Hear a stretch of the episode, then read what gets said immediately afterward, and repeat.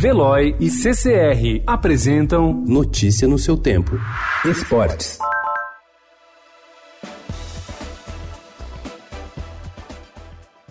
A final da Copa Libertadores da América reúne não só os dois times mais fortes, como também os mais ricos da América do Sul. Flamengo e River Plate chegam à decisão de sábado em Lima, graças ao poderio financeiro e à capacidade para contratar reforços e montar os elencos mais caros do continente. Juntos, os dois times valem no mercado cerca de 1 bilhão e 300 milhões de reais, segundo a avaliação do site alemão Transfermarkt, especializado em transferências de jogadores.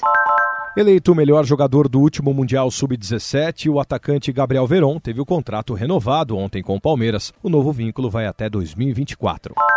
O atacante brasileiro Tyson do Shakhtar Donetsk foi suspenso ontem por uma partida pela Federação Ucraniana de Futebol por ter reagido a insultos racistas do público durante um jogo contra o Dinamo de Kiev no último final de semana. No jogo, Tyson foi expulso por causa da reação e saiu do campo chorando.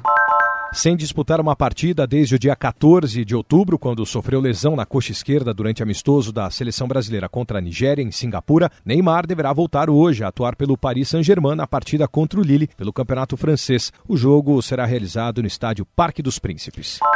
Corinthians, São Paulo e Santos vão estrear jogando em casa no Campeonato Paulista do ano que vem. O Palmeiras será, portanto, o único dos grandes a fazer sua primeira partida longe da torcida. E o primeiro clássico vai ocorrer logo na segunda rodada, quando o Palmeiras receberá o São Paulo no Allianz Parque. A Federação Paulista de Futebol divulgou ontem a tabela do Paulistão de 2020, mas datas, horários e locais das 12 rodadas da primeira fase ainda serão desmembrados. A competição começará no dia 22 de janeiro e vai até 26 de abril. Notícia no seu tempo. Oferecimento de Veloy. Piscou, passou.